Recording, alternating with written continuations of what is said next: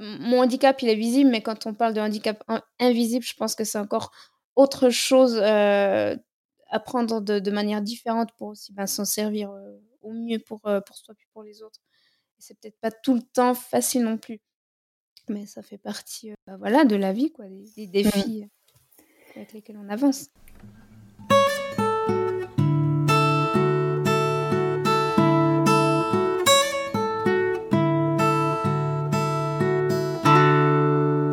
Bonjour à tous et bienvenue dans Mouvart. Ce podcast est né de mon amour pour l'art et du mouvement, mais surtout de l'envie de vous partager la magie et le pouvoir de l'art comme outil de transformation, afin de vous aider et vous soutenir au quotidien. Un podcast qui explorera la créativité, le défi et le dépassement de soi, mais aussi la poésie, les neurosciences, l'intuition la résilience. Une invitation à voyager au cœur des sensations, des émotions, de l'imaginaire et du mouvement. Je suis Charlotte Faber, artiste plasticienne et facilitatrice en créativité, praticienne en Life Art Process. Artiste multiforme je suis, ce podcast ne peut être qu'ainsi. Tous les 15 jours, je vous retrouverai autour de partage, de rencontres et d'inspiration. Mélange d'interviews hybrides, de personnes inspirantes et de retours d'expérience, d'outils ou de pratiques. Mais avant tout, des rencontres humaines et des parcours de vie pour vous donner au quotidien une bulle de douceur et d'inspiration. Vers une vie plus libre, joyeuse et sereine. Être l'artiste de sa vie simplement. On se retrouve de l'autre côté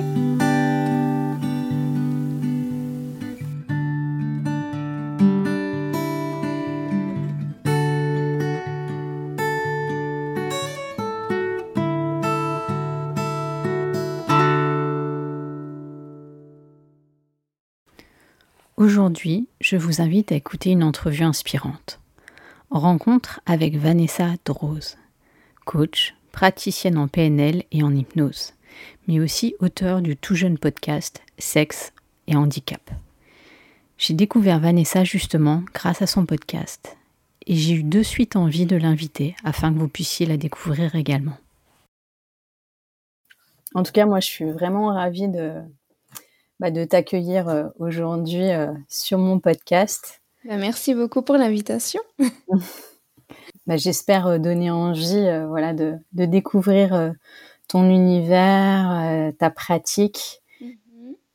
Et euh, si tu devais, euh, moi j'aime bien plonger aussi, j'aime bien prendre le temps, mais j'aime bien plonger aussi directement. Mm-hmm. on apprendra à te connaître au, fur et à mesure du podcast, mais si tu devais te définir en trois mots. En trois mots.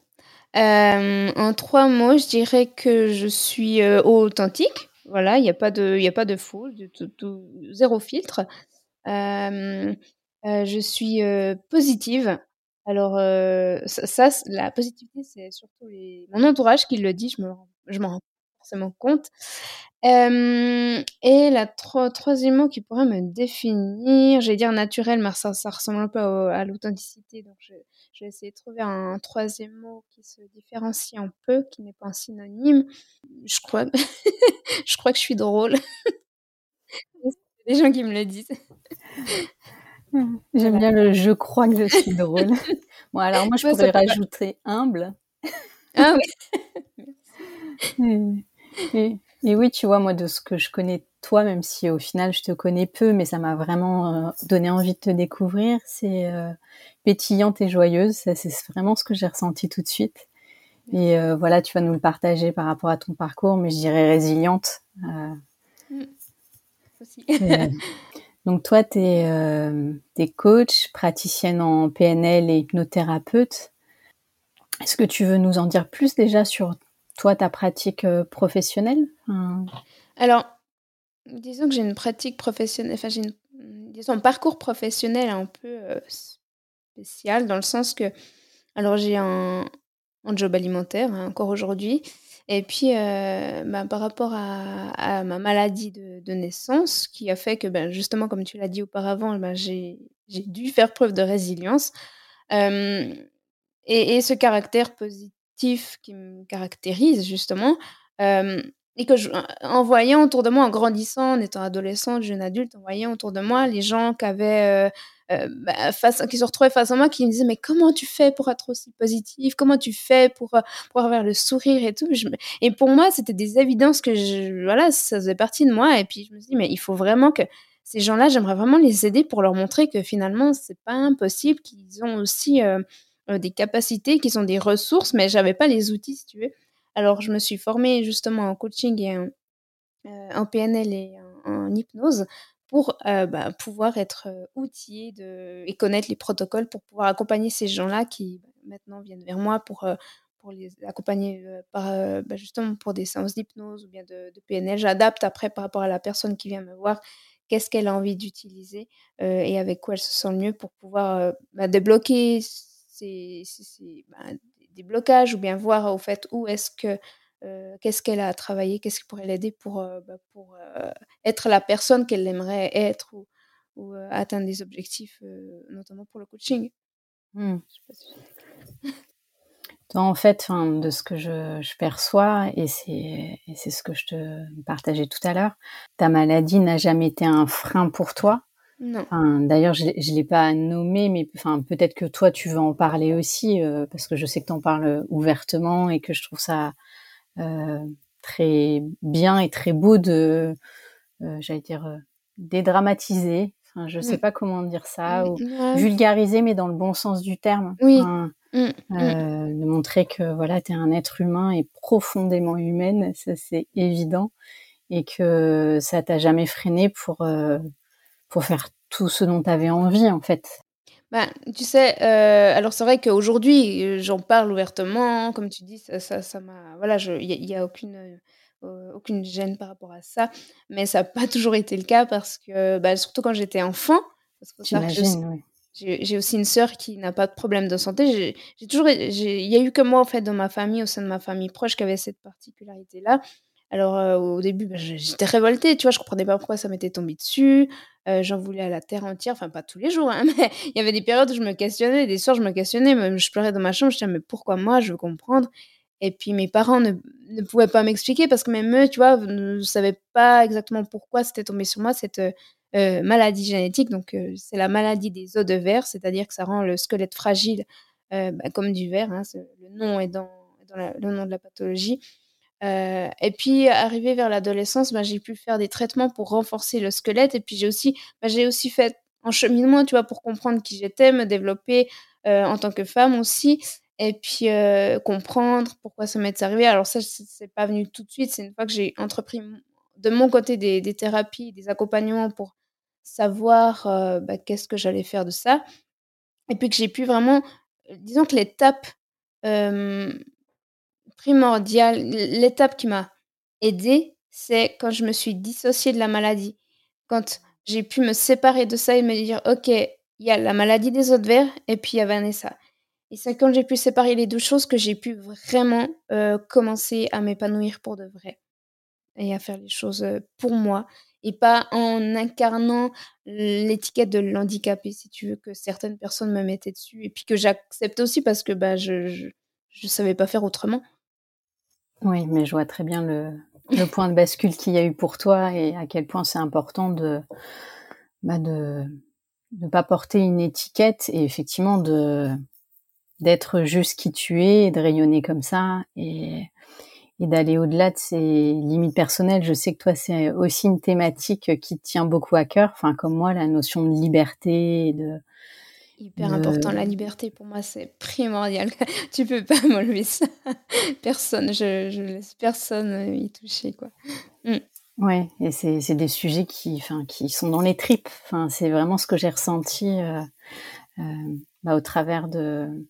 Bah, c'est vrai que je l'ai pas nommé là, mais au travers de ton podcast. Donc là, j'en ai pas parlé, mais euh, toi, tu es l'auteur depuis peu d'un podcast autour de la sexualité et du handicap. Et, euh, et c'est par ce biais-là que je t'ai découvert. Et c'est vrai que j'aime ce côté de, de mettre en lumière euh, l'humain, de, de développer les, les capacités, la féminité, donner des clés. Enfin voilà, il y a, y a plein de ressources euh, qui sont très vastes pour moi et ton, ton, ton podcast, il parle du handicap, mais pour moi, il parle de, du handicap de chacun, en fait.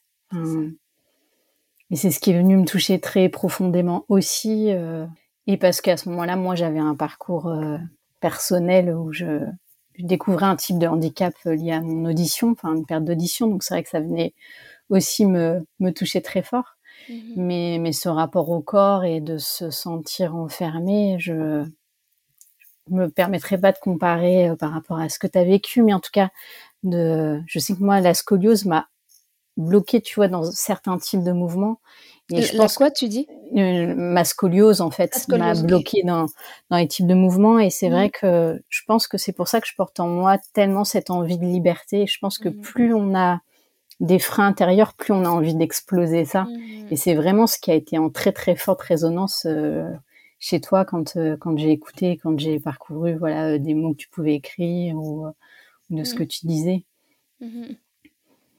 Mmh c'est vrai. Puis ouais, comme tu dis, c'est peut-être c'est peut-être le fait, comme tu dis, que le fait qu'on nous mette des freins qui nous donnent vraiment envie. Enfin, j'allais dire cette rage. Alors je sais pas, moi, pour moi c'est de la rage, pour toi je sais pas, mais vraiment tu sais de bah, de, de, de démontrer tout l'inverse. Après, je sais pas si j'ai aussi peut-être un petit côté, un esprit euh, comment dire, euh, traduction. Tu vois, si on me dit tu peux pas faire ça, ben, je vais tout faire pour te montrer que tu te trompes. Je suis comme ça de nature aussi. Après, c'est vrai que tout le monde n'est pas comme ça. Et puis, euh, après, quand tu parles d'audition, de, problèmes d'audition, ça fait aussi. Moi aussi, j'ai des problèmes d'audition. Et puis, c'est vrai que. alors, dans la maladie des os verts, il y a une taille réduite. Donc, je mesure 1m22. Ça se voit pas, mais c'est vrai que c'est très petit. Mais il y a aussi cette perte d'audition qui, je dirais que c'est un handicap qui est presque plus important que la pathologie en soi. Et c'est quelque chose aussi qui est invisible. Ça aussi, c'est quelque chose qui est important, tu vois, c'est que c'est invisible et tu es obligé, si tu veux que pouvoir mettre ton environnement à l'aise, de dire, écoutez, ben voilà, ça se voit pas, mais faites attention de la manière dont vous me parlez ou comment je me positionne pour vraiment vous écouter. Il est possible que je ne vous entende pas, donc pensez pas que je, vous fasse la tête ou que j'ai quelque chose contre vous, c'est un problème d'audition. Donc, mon handicap, il est visible, mais quand on parle de handicap invisible, je pense que c'est encore autre chose euh, à prendre de, manière différente pour aussi ben, s'en servir euh, au mieux pour, euh, pour soi puis pour les autres. C'est peut-être pas tout le temps facile non plus. Mais ça fait partie euh, voilà, de la vie, quoi, des, défis euh, avec lesquels on avance. Ouais, et puis je pense que l'assumer pleinement et comme tu le dis, le, nommer, le verbaliser, bah mmh ça, hum, ça rend les choses plus fluides, plus faciles. Déjà, il y a, je trouve qu'il y a moins, en tout cas me concernant, il y a moins d'émotions bloquées. Voilà, maintenant que je, je dis clairement les choses, bah c'est, je me demande pas ce que les autres pensent ou euh, je voilà je me sens pas en moins en décalage. Je vais dire pas en mmh. décalage moins en décalage. Et puis au final c'est tellement important enfin cette notion de visible invisible moi je sais que j'adore le travailler en atelier en accompagnement tu vois au mmh. travers euh, du dessin. Enfin il y a quelque chose de subtil qui euh, peu importe ce qu'on a justement à transmettre c'est important d'aller de l'intérieur vers l'extérieur et de faire, enfin, de rencontrer l'univers de l'autre. Mmh et c'est vrai qu'au final, je trouve que ça peut, enfin, suivant comment on prend les choses, et, et je vois bien, toi, toute la transformation que tu as pu faire, euh, voilà, de ta maladie, et j'imagine que c'est pas facile euh, forcément tous les jours, et que, et que c'est un vrai euh, défi de vie. Tu disais rage, mais moi j'y vois une rage de vivre, quoi, qui est oui, rage de vie, oui, bien sûr, voilà, oui. C'est, et il y a, je trouve qu'il y a quelque chose de très beau à transmettre et à donner cette énergie aux personnes qui euh, peut-être sont plus renfermées ou, ou restent euh, un peu dans un cocon de pas trouver de solution ou de dans un mood un peu bas alors, et de se laisser euh, attraper par des émotions qui, qui les laissent dans une énergie basse et c'est vrai que d'aller chercher des ressources à l'extérieur comme tu peux faire toi en coaching ou, ou donner des ressources au travers du podcast aussi enfin mmh. voilà euh, je trouve que c'est un très beau moyen. Est-ce que tu veux nous parler un peu plus du podcast, justement des thématiques que tu as? Alors, donc mon podcast, euh, bah, comme tu l'as dit, ça parle de, sexualité. Alors, je l'ai nommé Sexe Handicap, le podcast Zéro Tabou. Parce que, si tu veux, quand j'ai commencé le podcast, je voulais vraiment m'adresser aux personnes qui avaient un handicap physique, quel qu'il soit, aux femmes notamment.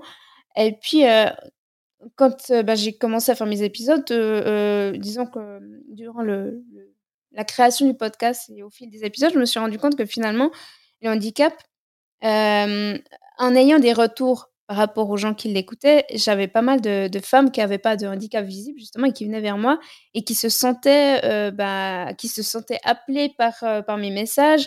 Et je me suis dit, mais au final, j'ai l'impression que je m'adresse aussi à des femmes bah, justement qui n'ont pas de handicap visible, mais qui ont des blocages ou, ou qui ont des injonctions qui viennent qui viennent soit de leur famille, qui viennent de la société, qui ben, les handicapent dans leur propre euh, corps, dans leur propre sexualité, dans leur euh, propre confiance.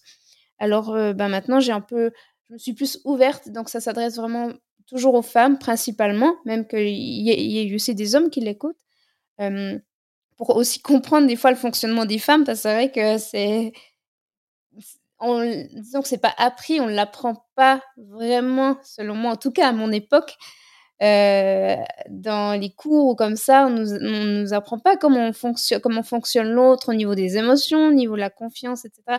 Peut-être que maintenant ça a changé. Je sais, sais pas, je suis pas retournée dans les écoles ou dans les lycées, mais j'espère en tout cas que maintenant on s'ouvre plus sur l'humain puisque bah, c'est quand même euh, entre nous, quand, tu vois, quand les, échanges qu'on a entre hommes et femmes, bah, entre hommes et femmes, pardon, ben c'est dans la vie de tous les jours. Donc ça serait bien pour moi que ça s'apprenne maintenant bah, dès le départ qu'on sache comment, euh, ben, par exemple, comment euh, s'adresser à une personne qui a un handicap euh, visible ou non, qu'on sache que nous, une fois que nous, on est à l'aise, ben, ça va par, par comment dire, par transparence, non par, par énergie, je sais pas, se trans par transmettre à l'autre.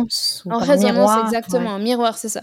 En miroir avec l'autre, je pense que tu l'as aussi vécu quand tu, tu rencontres quelqu'un, quelqu'un qui, est bien avec qui il est ou qui, elle est, bah, ça, ça, ça, te transforme aussi. Tout dépend des fois. Moi, je sais que je peux être bah, dans des moods un petit peu plus euh, introspectifs, un peu plus euh, dans mes pensées. Et puis, si je suis accompagnée de quelqu'un qui a une bonne énergie, bah, ça m'inspire et puis je m'ouvre aussi. Puis, c'est des choses, je pense, qui pourraient être euh, intéressantes d'être partagées dans, justement dans les, écoles ou même dans les entreprises.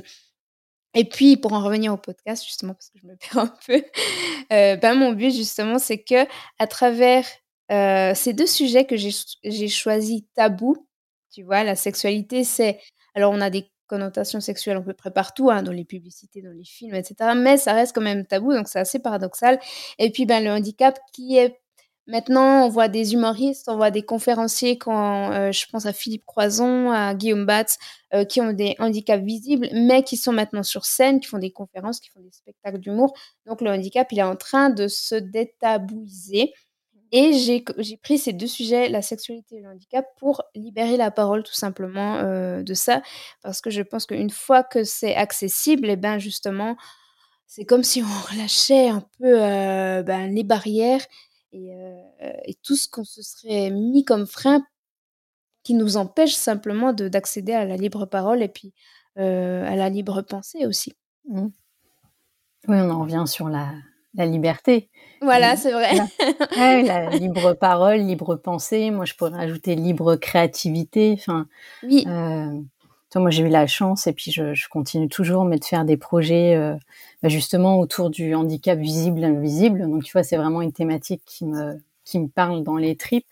Et, et je vois quand j'ai accompagné des, des, personnes qui étaient en reconstruction, euh, euh, voilà, qui avaient des problèmes de hanche ou euh, même en chaise roulante ou des choses comme ça, que moi je venais en, dire, en disant bah on va danser et dessiner et que les gens me regardaient, mais genre, je dis mais si, on est et que j'ouvrais justement les barrières de bah oui, on adapte les choses, bien sûr qu'on les fait pas de la même manière, mais que après, ils se rendaient compte que tout le monde est en capacité de créer, de rêver, de dessiner, même de danser. Après, il y a dix mille manières de danser, de produire, de, enfin, euh, d'être.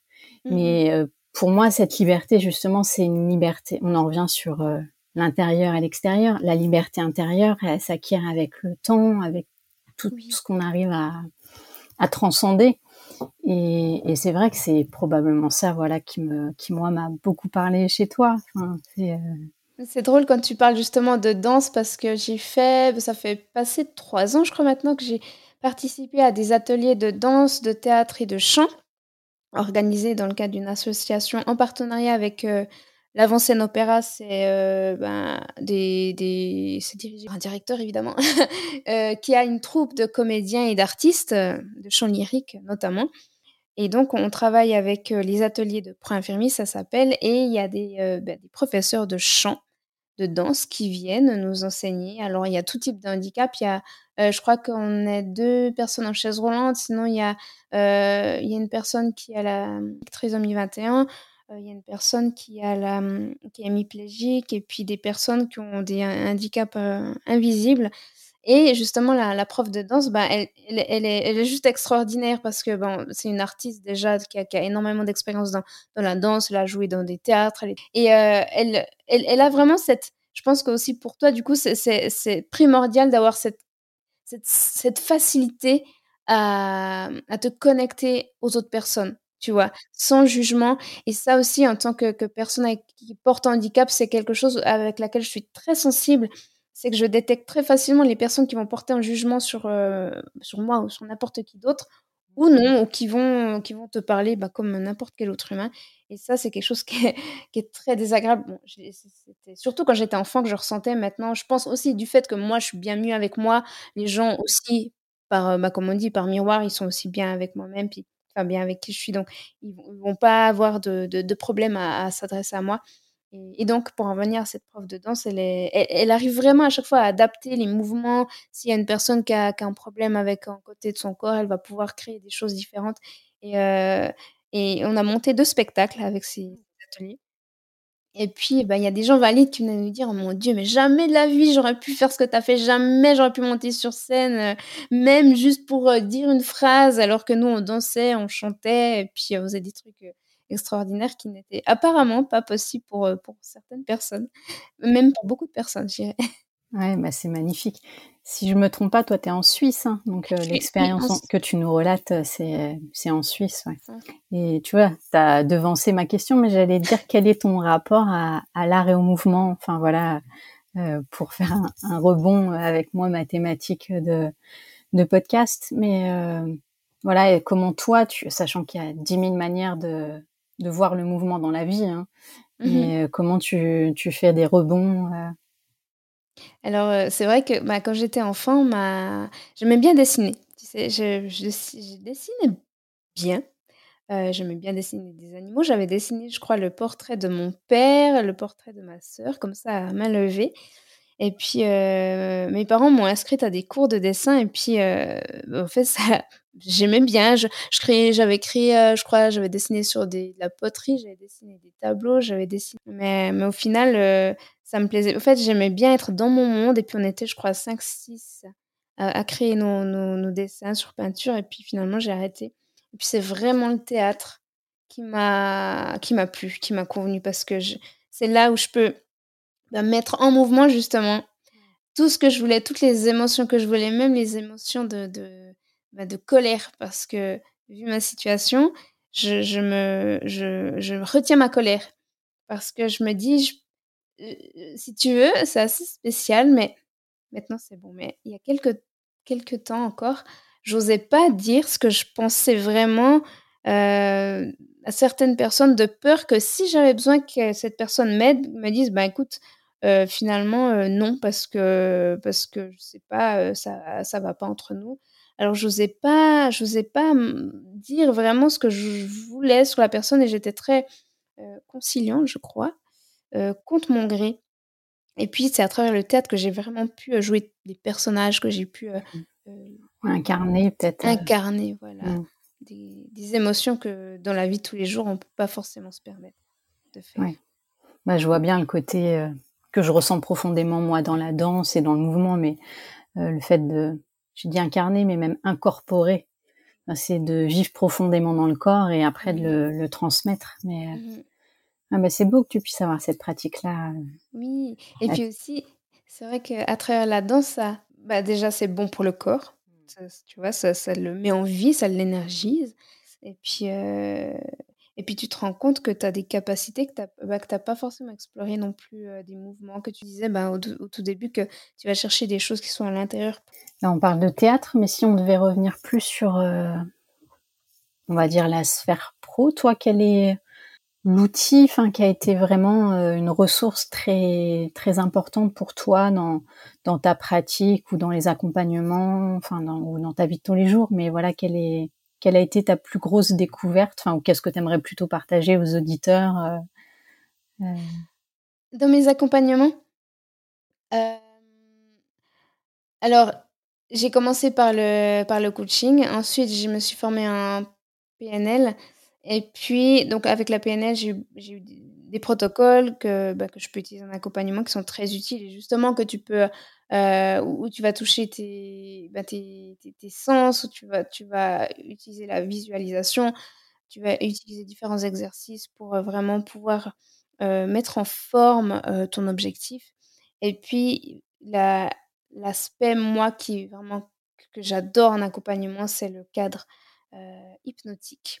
C'est pour ça que je me suis formée en hypnose ericksonienne euh, avec un, j'allais dire, un, des meilleurs, c'est un gros nom, mais c'est vraiment, on a eu, je pense, un excellent formateur qui a travaillé avec les disciples de Milton Erickson, donc celui qui, ben voilà, le, le créateur de l'hypnose ericksonienne même. Et donc, il, a énormément, il a, je crois, plus de 30 ans de pratique, donc énormément de, de, de richesse qu'il a pu nous partager lors de la formation. Euh, de, de dire de résilience dans l'accompagnement parce que tout dépend quel, quel euh, type de, de personne tu as euh, avec toi.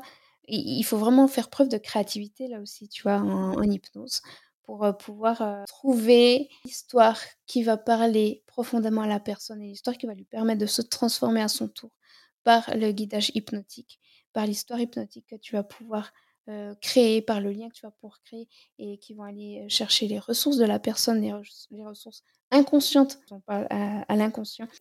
Bah, moi, je crois profondément au pouvoir transformateur euh, de l'art et de la créativité. Tu viens d'en faire un, parfait exemple en voilà en, expliquant l'hypnose et les voyages, enfin les multiples voyages que l'on peut faire et, l'accompagnement de la voix aussi qui est que je trouve assez merveilleux. Enfin, ça utilise plein de canaux différents et c'est vrai que c'est euh, c'est un très bel outil aussi euh, l'hypnose. Mmh Après, c'est vrai que euh, je sais pas si toi tu es aussi comme ça, mais quand j'utilise des pratiques, j'aime l'avoir expérimenté aussi avant, tu vois. Je trouve que ça renforce encore plus le, la validité du, bah, de la pratique. Et ben, l'hypnose, j'ai été moi accompagnée en hypnose pour, euh, pour des phobies, pour, euh, pour aussi des blocages, je sais plus exactement pourquoi, mais je sais que ça, ça a eu vraiment euh, l'effet, même plus que ce que je pouvais attendre. Et c'est pour ça que je me suis dit, il faut que je me forme en hypnose pour pouvoir à mon tour accompagner les personnes. Oui, bah, je te rejoins vraiment là-dessus. Après, on a, on a tous des façons de faire différentes, mais c'est vrai que moi, j'ai besoin de vivre les choses euh, intérieurement pour et après c'est tellement vivant en moi que je me dis bah oui mais je j'ai envie de le transmettre et mais c'est parce que je l'ai vécu que que je peux que je peux profondément l'infuser euh, différemment. Parce qu'autrement si c'était juste de la théorie euh, je sais qu'il n'y a pas la me concernant en tout cas j'ai pas la même profondeur. Ça veut pas dire que il y a besoin d'avoir traversé toutes les pathologies des personnes euh, voilà qu'on accompagne mais en tout cas sur les outils je te rejoins totalement que moi je les ai vécus et revécus énormément de l'intérieur et c'est et c'est parce qu'il y a ouais parce qu'il y a ce choc mais dans le bon sens du terme ce ce choc des cellules que qu'il y a mmh. quelque chose qui se passe. Mmh. je vois l'heure tourner. Je, je, crois que j'aimerais vraiment continuer de discuter avec toi, mais j'ai, comme je te partageais, j'aime, j'aime l'idée d'un podcast euh, relativement court pour pouvoir euh, pour pouvoir l'écouter euh, dans l'essentiel voilà de ce qu'il y a à se dire sur le moment. Pour commencer à clôturer si toi tu avais une baguette magique est-ce que tu aimerais pouvoir changer transformer enfin que ce soit dans le monde dans ta vie dans enfin? Waouh. Dans le monde ou dans ma vie ça fait deux deux L'un ou l'autre. Hein, L'un ou l'autre. Euh, hmm. euh, ben, dans le monde, j'allais dire, si je pouvais annuler définitivement toute la corruption du monde, je serais bien contente. Parce que je crois qu'elle est à peu près partout, dans toutes les, sphères. Et puis pour moi, hmm, j'aimerais me libérer du temps. c'est vraiment, là actuellement, c'est vraiment ma problématique du moment. C'est pouvoir trouver le temps de, de, créer encore plus et dans le plaisir. Ouais. Bah oui, ça me parle énormément une fois encore, mais je pense que de toute façon, c'est le, le maître mot a été la liberté, je pense, sur, sur l'entrevue. Et c'est vrai que le fait d'avoir du temps, bah, c'est la liberté pour faire ce qu'on veut, ce qu'on aime, ce qu'on vibre. Et oui, je partagerais bien cette baguette magique avec toi. Et autrement, si tu devais partager aux auditeurs un, un projet inspirant que tu as en ce moment, euh, est-ce que tu aurais quelque chose à, à, nous partager ou une envie euh, spécifique sur le podcast ou quelque chose euh? euh Alors, euh, un, projet, un projet inspirant, alors ce que je, je planifie de faire pour la fin de l'année, donc d'ici la fin, d'ici fin 2022, ça devrait être prêt. J'aimerais faire un premier produit en premier produit pour euh, euh, bah, toutes les personnes qui seraient intéressées. Personnellement, c'est ce que j'utilise euh, bah, tous les jours. J'aime beaucoup écrire soit mes envies ou bien simplement écrire ce pourquoi je suis, je suis reconnaissante. J'aime beaucoup passer du temps là-dessus, idéalement chaque jour. Après, je, passe tout le temps régulière, mais pour moi, le journaling, j'aimerais vraiment créer un produit sexy parce que c'est un peu ma marque de fabrique quelque chose, tu vois, l'imprégner de mon énergie positive. Donc, ça serait ça mon projet pour fin 2022. D'accord. Bon, ben, on suivra ça avec attention. Mais bah, je te rejoins de nouveau sur les, ah, bah, l'écriture et l'écriture créative. Ouais, c'est, c'est assez magique aussi comme outil. Donc, on mmh peut le rajouter encore sur la liste des outils magiques au quotidien. je suis bien d'accord avec toi. En tout cas, Vanessa, un grand merci à toi euh, d'avoir pris ce temps justement de, l'interview. Et puis, euh, j'espère que les auditeurs auront plaisir euh, voilà, à écouter ce qu'on a partagé et puis découvrir aussi ton univers sur, sur ton podcast et puis, puis ton site où je vais donner toutes les infos d'ici peu. Merci beaucoup, Charlotte. C'était adorable. Merci à toi. Merci d'avoir sauté le pas.